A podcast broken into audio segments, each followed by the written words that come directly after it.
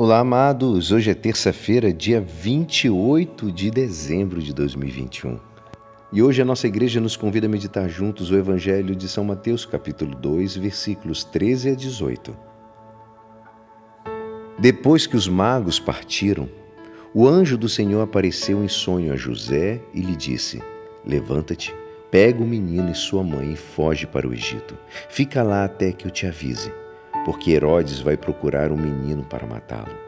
José levantou-se de noite, pegou o menino e sua mãe e partiu para o Egito. Ali ficou até a morte de Herodes, para se cumprir o que o Senhor havia dito pelo profeta: Do Egito chamei o meu filho. Quando Herodes percebeu que os magos o haviam enganado, ficou muito furioso. Mandou matar todos os meninos de Belém e de todo o território vizinho de dois anos para baixo, exatamente conforme o tempo indicado pelos magos. Então se cumpriu o que foi dito pelo profeta Jeremias. Ouviu-se um grito em Ramá, choro e grande lamento.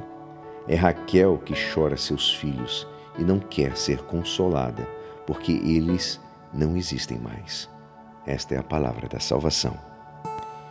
Amados, depois de três dias após o Natal, nós temos a festa dos Santos Inocentes, que produz em nós uma surpresa dolorosa. Depois de tanta alegria, depois de tanta doçura, ouvimos a narração da matança dos inocentes. Herodes, enfurecido porque não conseguiu as informações dos reis magos, resolveu mandar matar todos os meninos menores de dois anos em Belém e aos seus arredores. Essa matança é a expressão mais repulsiva da crueldade e da ambição pelo poder de Herodes. Sabemos por fontes não bíblicas que Herodes foi um déspota que viveu assombrado pelo medo de perder o poder. Ele raciocinava apenas seguindo as categorias do poder e suspeitava de todos. Sua suspeita era tão doentia que lá no ano sétimo antes de Cristo ele mandou matar seus filhos Alexandre e Aristóbulo.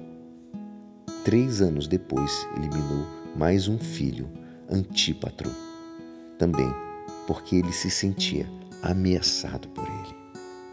Um doente. Em contraste com as canções natalinas, hoje ouvimos o grito, o grito do lamento, o choro de Raquel. Ela chora os seus filhos mortos. Seu lamento é inconsolável. Ela mesma não quer ser consolada, porque seus filhos não existem mais. O clamor da mãe desolada é como um grito dirigido a Deus. Mesmo que não queira ser consolada, a desolação da mãe é um pedido de consolação que não pode ser dado a não ser por Deus.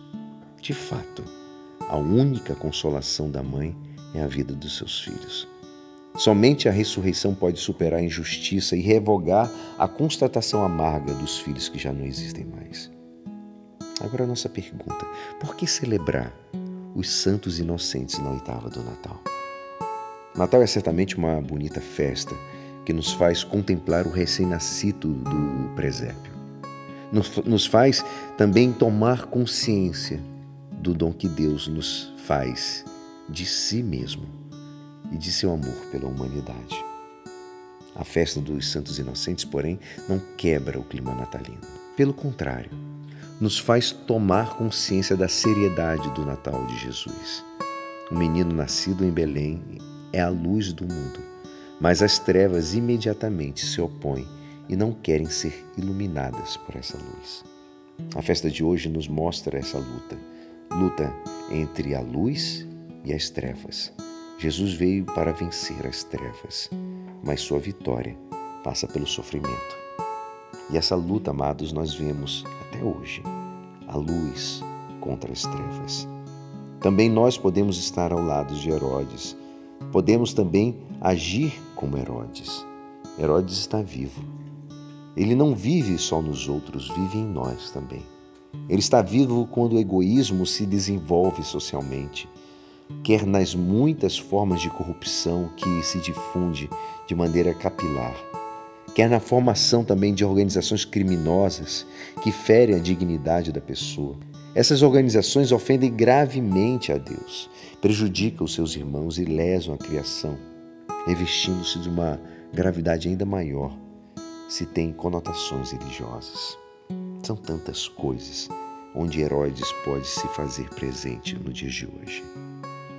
E podemos fazer a pergunta: Herodes pode se converter?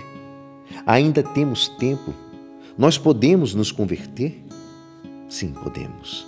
Essa é a mensagem do Natal. O pecador não deve jamais desesperar da possibilidade de mudar de vida.